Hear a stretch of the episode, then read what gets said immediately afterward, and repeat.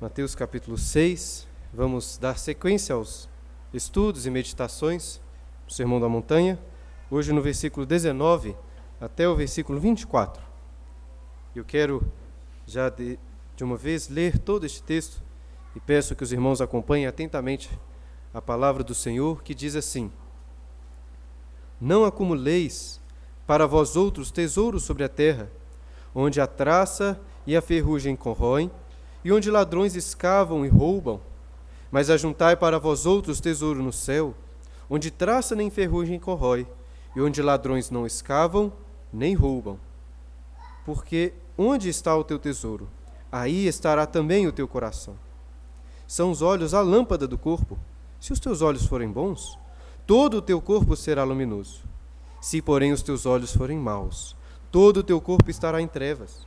Portanto, Caso a luz que há em ti, que em ti há, sejam trevas, que grandes trevas serão. Ninguém pode servir a dois senhores, porque ou há de aborrecer-se de um e amar ao outro, ou se devotará a um e desprezará o outro. Não podeis servir a Deus e às riquezas. Na última semana, estamos lendo em nossa casa um livro, é, para, antes dos meninos dormirem, um livro que conta alguns, a história de alguns dos mitos gregos.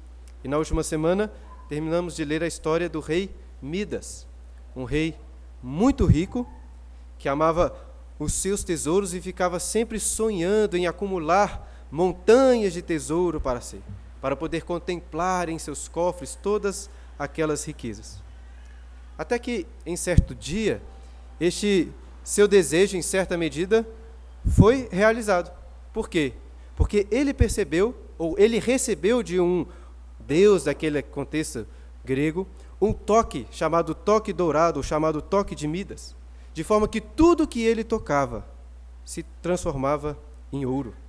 E quando ele recebeu este dom, no início não conseguia se conter de tanta alegria, ao perceber que enquanto tocava em todos os objetos do seu quarto, eles se transformavam em ouro. Quando, porém, ele se assentou ali para comer o seu café da manhã, começou a ficar desapontado. Porque o café, os bolinhos, até a truta, truta frita que ele tinha feito para comer aquele majestoso café da manhã, se transformaram em ouro antes mesmo dele conseguir engolir. Mas ainda assim, ele estava contente com o seu dom. Ele pensou: um café da manhã não vale mais do que todo esse ouro. E Midas tinha uma filhinha, que amava muito. E Midas costumava dizer que esta filha era tão preciosa que, os, que valia o seu peso todo em ouro. Ironicamente, ao dar um beijo em sua filha, em sua querida filha, viu-a sendo transformada em uma gelada estátua de ouro. O rei Midas achava que era dono da sua riqueza, do seu ouro, mas na realidade ele era escravo daquele ouro todo entregando tudo o que tinha, o seu café da manhã e até a sua querida filha, para o serviço do Deus Mamon. Mamon, para quem não sabe, é exatamente, é literalmente o termo usado por Jesus aí no final do versículo 24. Quando ele personifica a riqueza, está aí traduzido por riqueza, mas o termo literalmente é mamon, como se a riqueza se transformasse aqui em um senhor de escravos, que exige completa devoção dos seus súditos. E esse mito do rei Midas nos ensina sobre o perigo de amar, de se devotar às riquezas. Pois, ainda que você não tenha como ele o toque dourado, se você ama as riquezas, acabará entregando tudo o que você tem para Mamon. E em contraste com o amor pela riqueza, está o amor por Deus, característico dos verdadeiros cidadãos do reino dos céus, como acabamos de ler nesses versículos. Estes cristãos não se preocupam em acumular tesouros sobre a terra, mas acumulam tesouros nos céus, pois o seu coração não está na terra, o seu coração está nos céus, diante da presença de Deus. Os olhos do cidadão do reino dos céus são bons e generosos.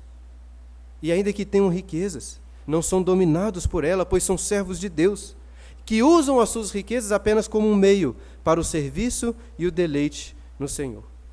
E como já temos aprendido, irmãos, o Sermão da Montanha está repleto de contrastes que servem atra para, através desses contrastes, revelar qual é o caráter deste cidadão do reino dos céus.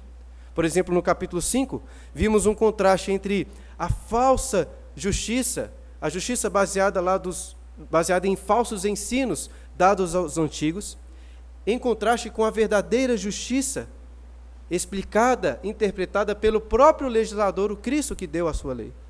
Na primeira parte deste capítulo 6, vimos um contraste entre a, a justiça exibicionista dos hipócritas, que faziam tudo para mostrar aos homens, em contraste com a justiça em secreto dos discípulos de Cristo, que buscavam a recompensa divina. E agora estamos olhando para mais três outros contrastes, que revelam agora o compromisso dos cidadãos com o reino, com este reino da qual eles pertencem. E aqui existe um contraste, vamos ver aí, entre, três contrastes. Primeiro, um contraste entre os tesouros terrenos e os tesouros celestes. Depois, um contraste entre bons olhos e maus olhos. E por fim, um contraste que é o resumo, creio assim, de todos esses três. Um contraste entre servir a Mamon, servir a riqueza, ou então servir ao Senhor. Então quero pedir a atenção dos irmãos, olhem novamente para o versículo 19. Quando o Senhor Jesus ensina: Não acumuleis para vós outros tesouros sobre a terra, onde a traça e a ferrugem corroem, e onde ladrões escavam e roubam. Nesse versículo, Jesus está ensinando então seus discípulos a não acumularem tesouros sobre a terra. Contudo, notem que ele não disse aí, queridos, que os tesouros ou que as riquezas dessa terra são ruins. Porque estou ressaltando isso porque algumas pessoas caem no erro de pensarem assim. No entanto, a Bíblia nos ensina que riquezas são boas, riquezas são bênçãos de Deus. Deixe-me citar alguns versículos que testificam isso. Lá em Deuteronômio capítulo 8, versículo 18, diz assim: Antes te lembrarás do Senhor teu Deus, porque Ele é o que te dá força para adquirires riqueza, para confirmar a sua aliança, que sob juramento prometeu aos teus pais, como hoje se vê. Ele que te dá força para adquirir riquezas. Agora o Salmo 112, versículo 1, quando fala: Bem-aventurado o homem que teme ao Senhor e se compraz nos seus mandamentos. Na sua casa há prosperidade e riqueza. Em Provérbios capítulo 14, versículo 24, é dito que aos sábios a riqueza é coroa. E por fim, mais um texto, em Eclesiastes, Salomão diz no capítulo 5, versículo 19: Quanto ao homem a quem Deus conferiu riquezas e bens, e lhe deu poder para deles comer e receber a sua porção e gozar do seu trabalho. Isto é dom de Deus. Ou seja, as riquezas são boas, bênçãos de Deus. Ter dinheiro para comer mais do que água e farinha todos os dias, comer talvez uma carne todos os dias, é bom. Poder levar os meus filhos ao médico e pagar por isso é bom. Ter talvez um carro para levar a minha família para os lugares é algo bom. O fato de podermos pagar por coisas boas, podermos ajudar aos pobres, isso é uma, uma, uma bênção.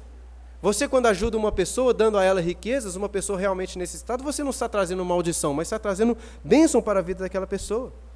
Sim, a Bíblia nos ensina que riquezas são perigosas.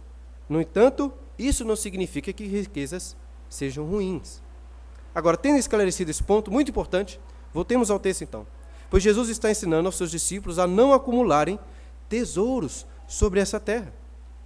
E será então que Jesus está condenando as pessoas que possuem uma conta com muito dinheiro guardado, ou que possuem muitos bens, muitos imóveis acumulados?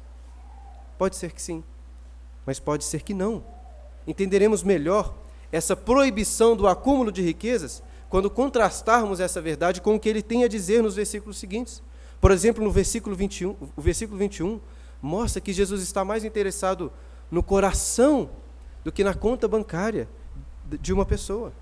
Na realidade, nós vemos que em todo o Sermão do Monte existe essa preocupação com o coração. E acredito que Jesus, meus irmãos, não quer punir você caso você tenha algum dinheiro guardado em sua conta. O que Jesus quer fazer é colocar o seu coração no lugar correto. E por isso ele quer abrir os nossos olhos para a realidade dos tesouros dessa terra, para colocar o nosso coração no lugar correto, ele vai ter que mostrar qual é a realidade dessas riquezas, o que elas são, mostrando que, em certa medida, é tolice acumular tantos tesouros sobre essa terra. E por que é tolice acumular tesouros sobre a terra? Porque são passageiros. Olha aí que primeiro ele fala da traça e da ferrugem que corroem os tesouros. A traça, para quem não sabe, é, são os filhotes, se posso dizer assim, da mariposa. E a traça gosta de se alimentar de peles de animais mortos ou até cabelos de animais. E por isso, a dona mariposa, para cuidar dos seus filhotes, procura o melhor lugar para depositar aqueles ovos. E onde ela encontra peles de animais, cabelos de animais como algodão? Lá no seu guarda-roupa. É por isso que as traças entram ali. E se hoje nós já achamos muito ruim quando as nossas roupas estragam com as traças, imaginem nos tempos do Senhor Jesus, quando roupas eram objetos caríssimos, raros, muito mais valiosos. E Jesus também, note aí no versículo 19, fala da ferrugem, que se refere aqui ao processo de corrosão dos metais. Mas é o termo traduzido aqui por ferrugem é um termo, vamos dizer assim, mais abrangente, pois ele se refere a todos os agentes que fazem com que os bens dessa terra sejam destruídos, percam o seu valor.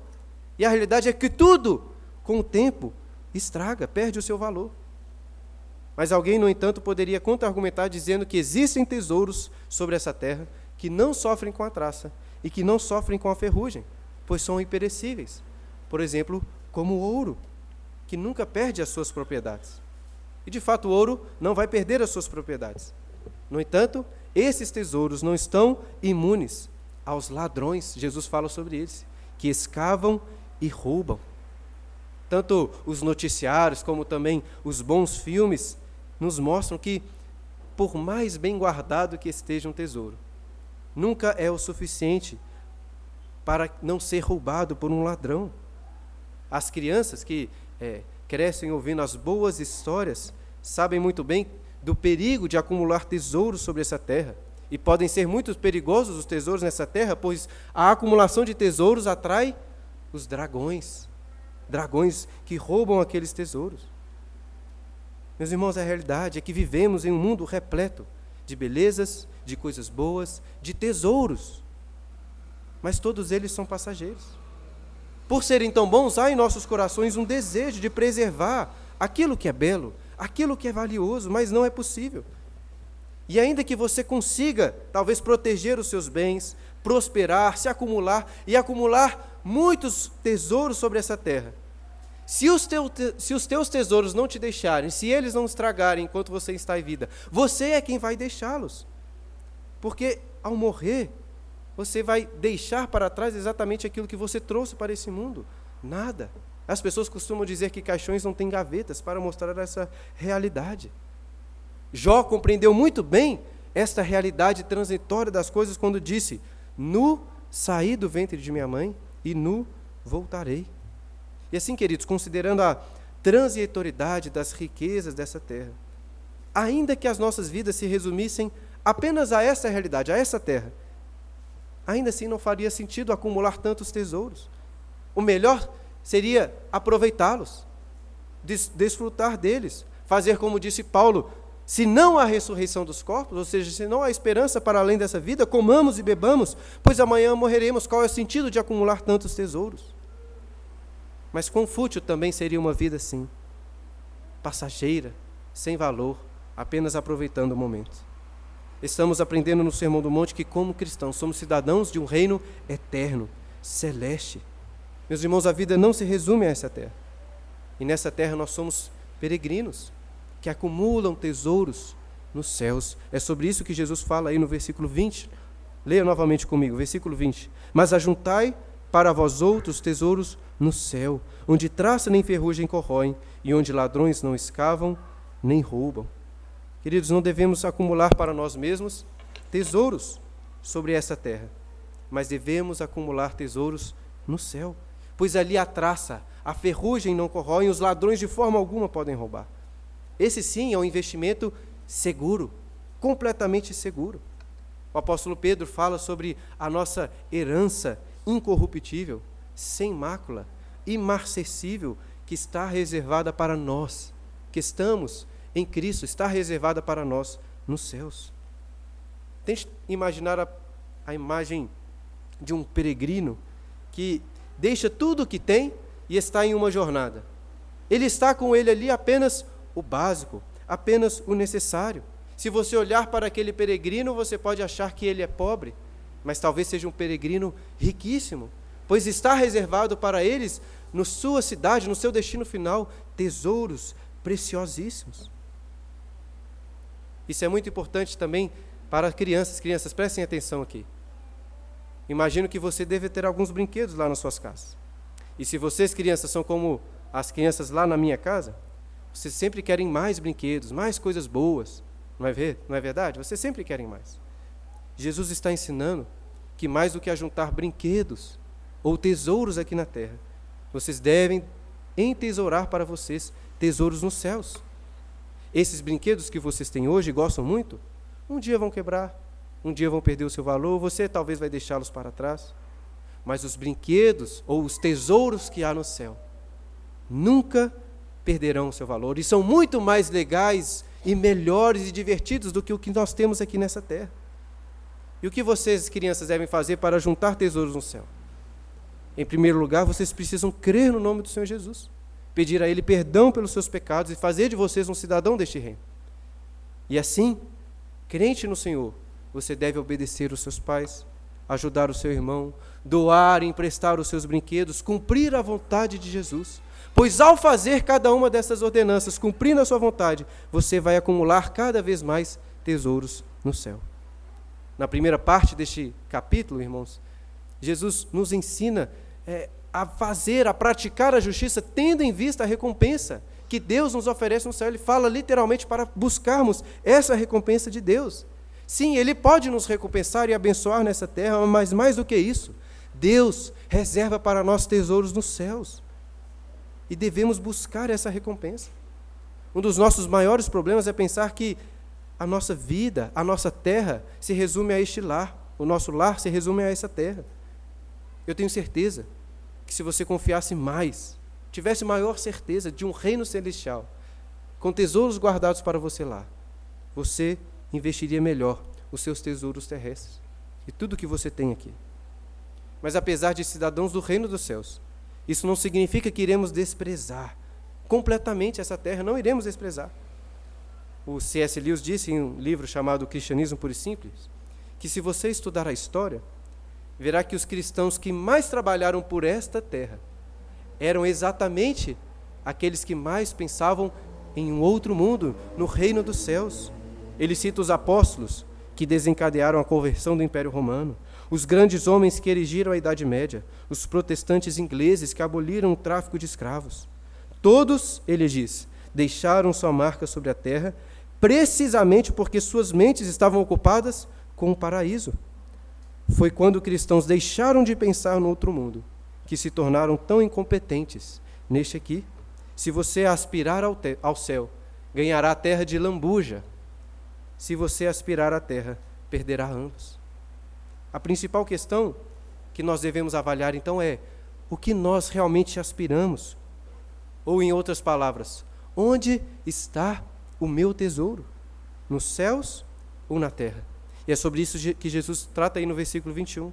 Porque onde está o teu tesouro, aí também estará o teu coração. Creio que este versículo serve tanto como um diagnóstico, como também uma cura.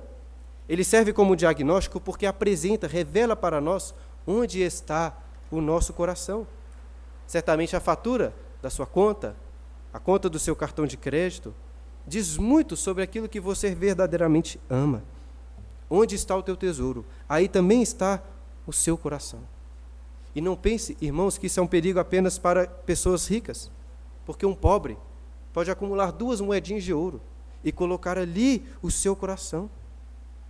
Um pobre pode trabalhar por muito tempo para conseguir comprar um celular, para conseguir comprar talvez um carro, ainda que seja barato, e colocar no, o seu coração nessas coisas. Por, ter pouco, por ser pobre, pode ser até que às vezes ele seja ainda mais apegado aos poucos bens que ele tem. Existem pobres gananciosos, existem ricos misericordiosos. A questão não é pensar nesses termos. Até porque creio que Jesus não está ensinando aqui como que você deve examinar o coração de outra pessoa, como ele administra os bens dele, isso é uma questão dele com Deus.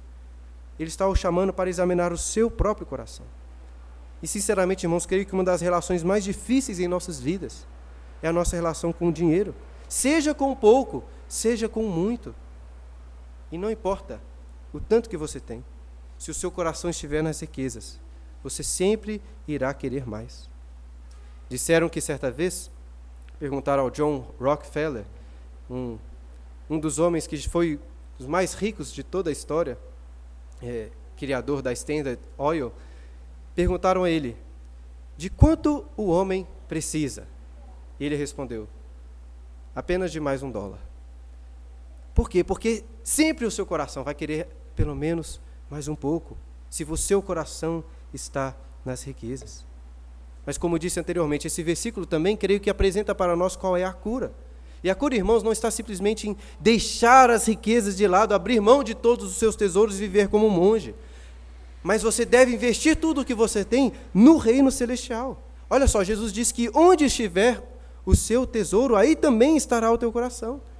Pense só, se você quer dirigir o seu coração para algum fim, então invista ali o que você tem, o seu tempo, inclusive o seu dinheiro. Se você gastar dinheiro com a igreja, você vai passar a amar mais a igreja. Se você gastar dinheiro ajudando missionários, você vai orar e amar mais as missões. Se você gastar dinheiro ajudando o próximo, é muito provável que você passe a amá-lo muito mais também. Invista os seus recursos naquilo, para que o seu coração esteja ali também. Jesus não está condenando as riquezas, Jesus está as direcionando. Eu creio, irmão, sinceramente, que não tem problema ser rico, ganhar muito dinheiro desde que o dinheiro não seja um fim, mas seja um meio. Porque se o seu coração estiver realmente em Deus, que estás nos céus, você pode ter quanto dinheiro for. Você pode ser o homem mais rico do mundo, que todos os seus recursos servirão para glorificar o nome do Senhor e acumular para você tesouros ainda mais valiosos no reino dos céus. Na prática, pensando nos ricos, mas em todos nós que, querendo ou não, temos riquezas para desfrutar e compartilhar. O que devemos fazer é seguir a orientação que lemos em 1 Timóteo capítulo 6, quando Paulo disse a Timóteo: Exorta os ricos do presente século que não sejam orgulhosos, nem depositem a sua esperança na instabilidade da riqueza, mas em Deus, que tudo nos proporciona ricamente para o nosso aprazimento. Que pratiquem o bem, sejam ricos de boas obras, generosos em dar em dar e prontos a repartir, que acumulem para si mesmos tesouros, sólido fundamento para o futuro, a fim de se apoderarem da verdadeira vida. É isso que devemos fazer. E depois de fazer então um contraste entre os tesouros da terra e os tesouros do céu, Jesus faz um contraste entre olhos bons e olhos maus. Olha o que ele diz aí no versículo 22. São os olhos a lâmpada do corpo? Se os teus olhos forem bons, todo o teu corpo será luminoso. Se, porém, os teus olhos forem maus, todo o teu corpo estará em trevas. Portanto, caso a luz que há em ti sejam trevas, que grandes trevas serão. Apesar de serem contrastes distintos, contraste dos tesouros e este, creio que eles estão tratando aqui do mesmo assunto. Jesus diz que os olhos, olha aí, são as lâmpadas do corpo. Não que os olhos emitam por si mesmos alguma luz, como uma vela ou uma lâmpada. Mas é, pense só, através do olho que todo o teu corpo Todo o seu corpo tem acesso à luz. É como se os seus olhos fossem uma janela. E se os seus olhos forem bons, todo o seu corpo será luminoso. Em que sentido? No sentido que todo o seu corpo poderá ser guiado pela luz, conduzido pelo caminho correto. Agora, tire os óculos de uma pessoa que enxergue mal e veja ela tombando, cambaleando, porque a luz que há nela são trevas e todo o seu corpo está em trevas, tropeçando, batendo na parede. E Aí, irmãos, existem algumas discussões, porque esse versículo não é tão simples assim de interpretar qual o sentido dessa analogia que Cristo está fazendo. O termo traduzido aqui por bons, de olhos bons, é muitas vezes usado nas Escrituras, o mesmo termo, para no sentido de generosidade e de liberalidade. Deixe-me dar dois exemplos.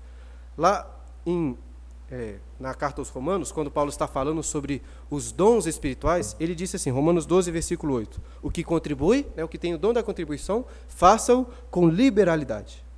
Tiago também diz em sua carta: Se, porém, alguns de vós necessita de sabedoria, peça a Deus, que, a, que dá a todos liberalmente.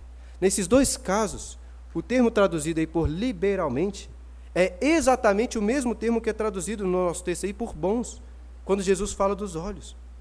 E tendo isso em vista, e considerando o contexto que Jesus está aqui falando sobre riquezas, tanto antes como veremos depois, creio que olhos bons nesse contexto são olhos generosos, olhos que conseguem enxergar muito bem a realidade transitória das riquezas dessa terra e utilizar dos bens e das riquezas não para acúmulo pessoal, mas para a glória de Deus. E também para que mais tesouros sejam acumulados para essa pessoa nos céus. Estes são os olhos bons. E os olhos maus? Podemos comparar os olhos maus com a parábola dos trabalhadores na vinha, que Jesus conta também no Evangelho de Mateus, lá no capítulo 20. E, em resumo, essa parábola dos trabalhadores na vinha, é, Jesus compara o reino dos céus com um dono de terras que saiu para, acordou né, cedo, para chamar pessoas a trabalhar na sua, na sua vinha. Logo no começo do dia, na, na madrugada, chamou uma pessoa. Ao meio-dia, chamou outra. Às três, às seis, e foi chamando assim. E a todos ele concordou exatamente o mesmo salário, o mesmo preço a ser pagado. E ao fim do dia, quando os que começar, quando os primeiros a começarem a trabalhar viram que os últimos estavam recebendo a mesma quantia que eles, reclamaram com o Senhor. E o Senhor disse para eles assim, Mateus capítulo 10, versículo 14: Toma o que é teu e vai-te, pois quero dar a este último tanto quanto a ti. Aí olha só. Portanto, não me é lícito fazer o que quero que é meu, o, o que quero do que é meu? Ou são maus os teus olhos, porque eu sou bom? Notem a mesma expressão, olhos maus. E aqui claramente se referindo a pessoas que estavam reclamando da generosidade daquele Senhor para aquelas pessoas que trabalharam menos do que eles.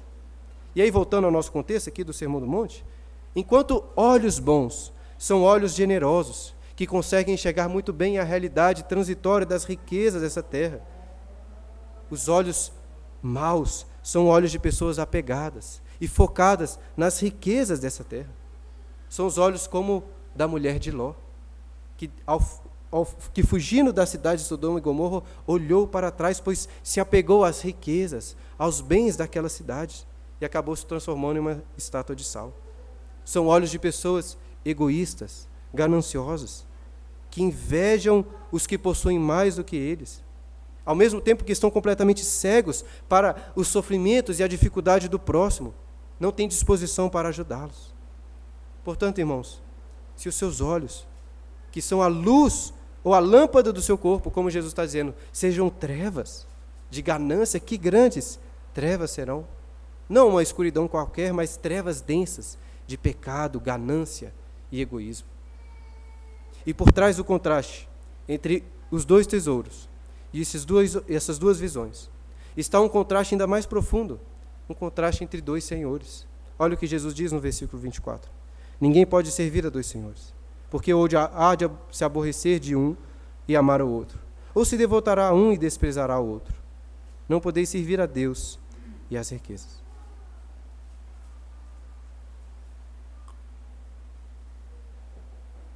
Hoje está bem quente, né? Notem, olha só nesse versículo 24, irmãos, como que as palavras de Jesus são muito fortes. Olha o que, que ele diz aí, preste atenção. Ele diz que ninguém pode servir dois senhores. Por quê? Porque ou vai amar um, porque vai amar um e se aborrecer de outro, odiar o outro, desprezar o outro. É uma linguagem forte. A realidade é essa: você vai amar um Senhor, se devotar a Ele, o outro você irá odiar. Esse tipo de linguagem forte, nós vemos também um outro exemplo que eu gostaria aqui de comparar, quando Jesus, está em Lucas capítulo 14, 26, diz assim: Se alguém vem a mim e não aborrece, não odeia a teu pai, e mãe, e mulher, e filhos, e irmãos, e irmãs, e ainda a sua própria vida, não pode ser meu discípulo. Seja, Jesus está dizendo que você deve odiar, desprezar os seus pais e a sua própria vida. Mas é claro que ele não está dizendo que você literalmente deve fazer isso, no sentido de não tratá-los bem, pois ele mesmo, lá em Marcos capítulo 7, por exemplo, ensina que você deve amar, honrar os seus familiares. Me parece que essa é uma expressão de, de linguagem não para ser tida aqui em termos absolutos, mas para contrastar com poder a mensagem por trás, significando aqui que o amor a Cristo, no caso aqui sobre quando ele compara com a família, que o amor a Cristo deve ser tão maior, considerado sempre em primeiro lugar, que se tivermos que escolher entre amar a Cristo, honrar a Cristo, ou amar os meus pais e honrar os meus pais, eu sempre vou escolher amar a Cristo e honrar a Ele.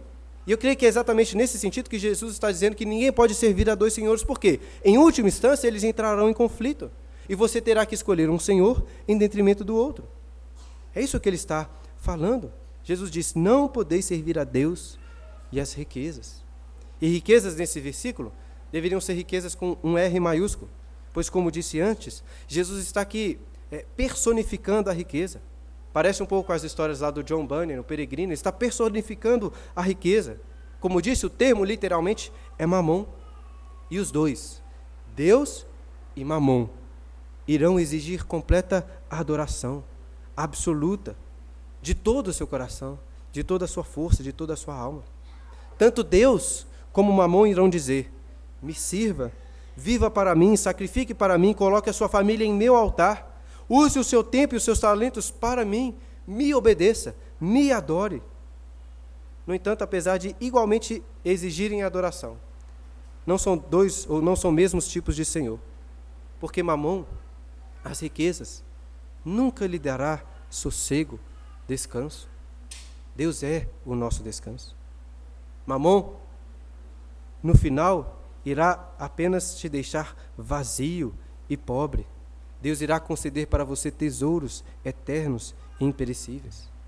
Mamon te levará para a morte eterna Deus te levará para a vida eterna, é isso que Ele te dá. E assim, queridos, a pergunta que você deve fazer é: quem é o meu Senhor? Deus ou Mamon? E para responder essa pergunta principal, quem é o meu Deus? Quem é o meu Senhor? Deixe-me trazer algumas perguntas auxiliares para que você reflita no seu coração. O que ocupa o seu pensamento? O que ocupa mais o seu pensamento? São os seus trabalhos, as suas riquezas ou a glória de Deus, fazer tudo para a glória dele. O que, que você mais deseja em seu coração? Dinheiro, os bens? Ou você deseja de fato uma vida de santidade na presença do Senhor? Pelo que, que você se dedica mais? Em ser um bom profissional? Em ser zeloso no seu trabalho? Sempre se aprimorando? Ou em ser um cristão piedoso, temente ao Senhor? Outra pergunta: de quem você precisa para resolver os seus problemas? Será que você já pensou assim, nossa, se eu tivesse 50, 100 mil reais, resolveria todos os meus problemas? O que você precisa para resolvê-los? O que te deixa mais preocupado? Contas atrasadas ou almas perdidas sem ouvir o Evangelho de Cristo? O que, que você mais, às vezes, cobiça ao olhar para outra pessoa? Você pensa que como gostaria de ter um carro como ela tem, uma casa como ela tem, algo que ela tem, o trabalho que ela tem, ou talvez você prefira imitá-lo em suas virtudes, em sua piedade. Outra coisa, o que te deixa mais irritado? O que te deixa mais angustiado? Perder dinheiro, fazer um mau negócio, tomar um calote, ser despedido, ser roubado, pagar impostos abusivos que nós temos que pagar? Que te deixa mais irritado? Isso, essas coisas? Ou cometer um pecado contra o Senhor? O que te deixa mais angustiado? Certa vez o pastor Matthew Henry, que é também um comentarista bíblico muito conhecido, foi roubado e chegando em sua casa ele escreveu assim em seu diário, isso foi registrado para nós. Ele disse: Senhor, eu te agradeço por nunca ter sido roubado antes, porque apesar de terem levado meu dinheiro, pouparam minha vida. Que apesar de terem levado tudo, não era muito. Que apesar de ter sido eu que fui roubado, não fui eu quem roubei. Matthew Henry parecia de fato ser um servo de Deus, não um servo de mamão. E por fim, meu irmão, uma última pergunta para você se examinar. E se Deus quisesse ser glorificado em sua vida, tirando tudo o que você tem, todos os seus bens, e mais, a sua família, a sua saúde, o seu prazer, assim como fez com o seu servo Jó? Será que você blasfemaria contra o Senhor? Ou será que de fato Ele é o seu maior tesouro? Isso que devemos nos perguntar. Agora, irmãos, mais uma vez, isso não significa que não podemos usufruir, nos alegrar com as riquezas dessa terra. Até porque existe uma outra diferença fundamental entre Mamon e o Senhor. Porque Deus nunca aceitará ser usado como um meio para outro fim. Ou você serve apenas a Deus, ou você não serve ou não adora de forma alguma. Os teólogos da prosperidade querem usar Deus como um meio para servir a mamão, para receberem riquezas. Mas Deus nunca aceitará ser apenas um acessório em sua vida. Agora, o mesmo não podemos dizer sobre mamão, por quê? Porque a riqueza, essa sim, pode ser usada como um meio para um fim mais glorioso. Não é possível servir a Deus e as riquezas, mas é possível servir a Deus usando as riquezas como um meio para o serviço e o deleite no Senhor. E é assim, irmãos, que devemos enxergar as riquezas dessa terra como um meio para glorificarmos o nome de Deus. O rei Midas, que falei no início, naquele mito grego, amava tanto o ouro que recebeu aquele toque dourado, transformado, transformando tudo que ele tocava em ouro. Mas da mesma forma, nós somos chamados a amar a Deus acima de todas as coisas, consagrando tudo a Ele, tudo que temos, tudo que tocamos, como algo a ser transformado para a glória do Senhor. O C.S. Lewis, como de costume, faz uma sábia faz um sábio comentário ao dizer que quando se pusermos as primeiras coisas em primeiro lugar, as segundas, teremos as segundas em seguir. Uma frase simples, mas muito interessante. Porque se colocarmos as segundas coisas em primeiro lugar, nós perdemos todas. O que está querendo mostrar é que se de fato Deus for o centro do seu, da sua adoração, do seu coração, todas as outras coisas dessa terra, sua família, seus talentos, o seu tempo e também as suas riquezas, se encaixarão, se estarão em seguida e servirão como meio para glorificar o nome do Senhor. Meus irmãos, como disse no início, a Bíblia não diz que riquezas são ruins, pelo contrário. Desprezar completamente as riquezas dessa terra seria desprezar aquilo que Deus está nos concedendo, pois é uma bênção dele. Como disse Agostinho lá nas suas confissões: pouco te ama aquele que não goza de suas dádivas. São dádivas de Deus, devemos nos alegrar. Deixe-me usar talvez uma ilustração para esclarecer esse ponto. Eu gosto muito de bolo de chocolate, do bolo de chocolate que a minha esposa Clara faz para mim. Principalmente quando ela faz com calda meio amarga, é, recheio no meio de brigadeiro de chocolate em pó. Fica delicioso. Essa semana foi meu aniversário, ela fez, estava maravilhoso. Será que meu amor. É, é, seria possível que o meu amor pelo bolo de chocolate fosse até maior do que o meu amor pela minha esposa? De forma que eu amasse a minha esposa apenas porque ela fez um bolo de chocolate para mim. E é claro que ela não gostaria nem ficaria feliz com isso. No entanto, prestem atenção, ela tem prazer, muito prazer, em me ver feliz, comendo aquele bolo, desfrutando. Por quê? Porque ela me ama. E também tem alegria em me ver feliz com algo que ela fez para mim, que ela me deu. Dessa forma, o meu deleite no bolo serve e aumenta o meu amor pela minha esposa, a minha honra por ela, fazendo com que ela se sinta honrada. E assim, considerando as mudanças óbvias né, que devem ser, devem ser feitas nessa comparação, Assim deve ser o nosso deleite nas riquezas que Deus nos dá. Um deleite que, em última instância, está o servindo, está o honrando, está aumentando o nosso amor por Ele. Mas não pense apenas no deleite que temos nas riquezas, mas no uso que fazemos dessas riquezas. Como você administra os seus bens. Por exemplo, se eu visse os meus filhos aguando para comer bolo de chocolate e falasse assim: não, esse bolo de chocolate é só para mim, certamente a Clara não seria honrada nisso. Ainda que ela tenha feito para mim, ela ficaria triste pois não estou amando os nossos filhos, os filhos dela. Da mesma forma, irmão, também mudando o que for necessário, se acumulamos riquezas apenas para o nosso deleite e satisfação, sem um coração generoso para ajudar e servir, principalmente os nossos irmãos da fé, estaríamos desonrando o nome de Deus. E assim, já antes de concluir, gostaria de apresentar aos irmãos alguns princípios práticos é, que poderiam lhe ajudar, creio que podem lhe ajudar na administração, nos recursos das suas riquezas, tudo que você tem para a glória de Deus. Eu coloquei esses princípios em uma ordem, são três princípios, mas não é uma ordem de prioridades, não é nesse sentido. Em primeiro lugar, desfrute, meu irmão, dos bens que você tem para o seu próprio deleite, para o seu próprio conforto. Qual é o sentido de acumular tesouros nessa terra se você não irá desfrutar deles?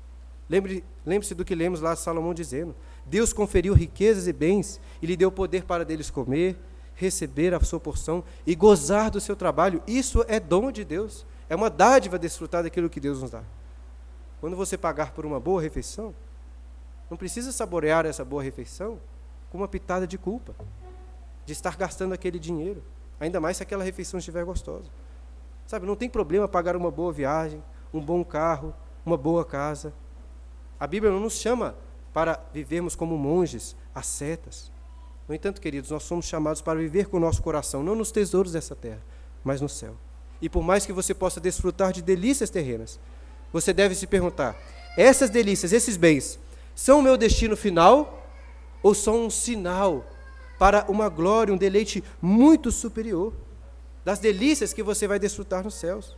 Da próxima vez que comer e pagar por uma boa refeição, por uma boa carne, lembre-se que banquetes muito mais saborosos nos esperam no reino dos céus.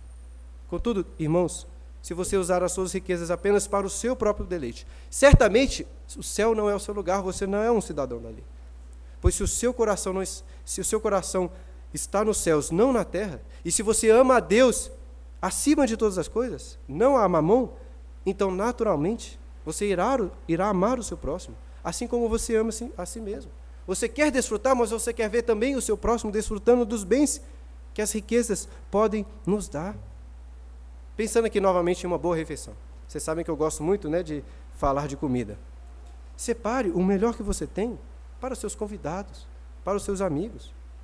Às vezes algumas pessoas, ao comprar uma carne mais cara, algum doce, um sorvete mais caro, uma bebida, o que for, querem deixar aquilo guardado para aproveitarem sozinhos ao máximo. Não querem dividir. Não faça isso, meu irmão. No dia a dia, coma lá arroz, feijão e frango, no máximo, apesar que arroz está muito caro hoje, mas separe o melhor para quando você receber visitas, para compartilhar. Se alegre na alegria dos outros. E claro, esse é princípio que se aplica a tudo que você possui. Você não precisa de vender tudo que você tem, mas tudo que você tem sirva. Empreste o seu carro, empreste a sua casa, Use tudo para o bem do seu próximo. A Bíblia ensina que você, em primeiro lugar, deve cuidar da sua família, depois dos irmãos da fé, e a parábola do bom samaritano nos ensina que qualquer pessoa, ainda que seja o nosso inimigo, for o nosso próximo, precisamos de ajuda, devemos ajudá-lo. Gaste o seu tempo, gaste os seus bens para isso. Não tem problema gastar dinheiro consigo mesmo e com a sua família. Mas, meus irmãos, quanto dinheiro que você tem, quantas riquezas você tem gasto para o bem, para o deleite, para a ajuda ao próximo. E por fim, em terceiro lugar, se o seu coração está nos céus, você irá investir as suas riquezas, os seus tesouros no reino dos céus. Portanto, gaste os seus recursos ofertando para o trabalho da igreja, para o trabalho missionário.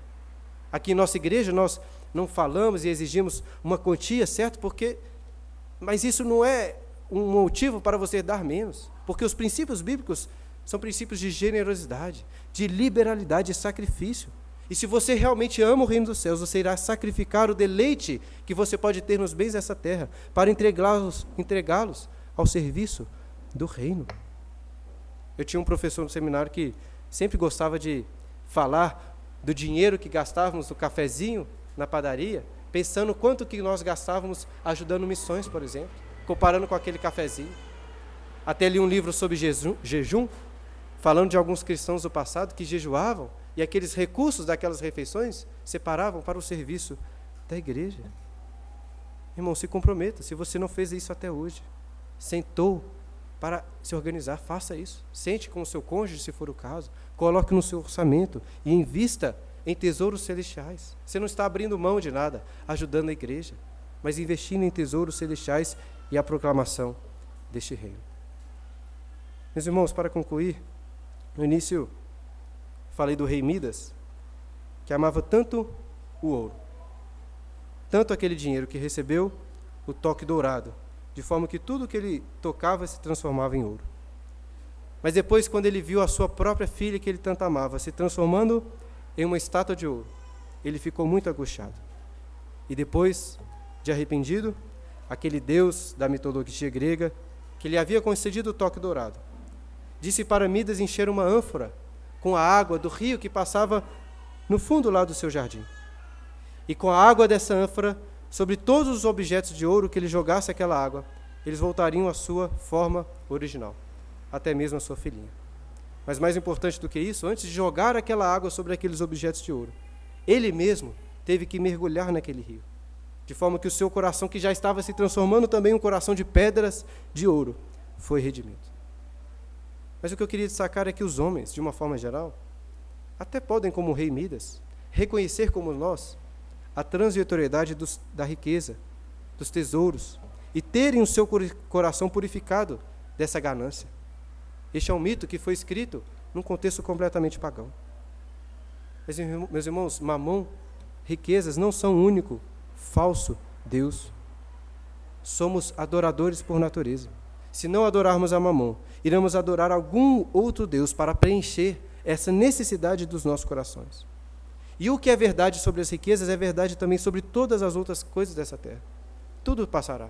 Sua família, seu sucesso, a sua honra, o seu nome, qualquer coisa dessa terra. A única satisfação verdadeira estará na eternidade, em Deus. A única satisfação para você limpar a idolatria do seu coração, a água para limpar a, a, a idolatria do seu coração não pode ser encontrada lá no rio do jardim do rei Midas, mas só a água da vida, a água de Cristo, pode verdadeiramente purificar o seu coração e fazer você um servo de Deus. Queridos, há um tesouro oferecido para todos nós tesouro do Evangelho de Cristo. Tome, irmãos, esse tesouro para si, através da fé em Jesus, e acumule muitos para você no reino dos céus.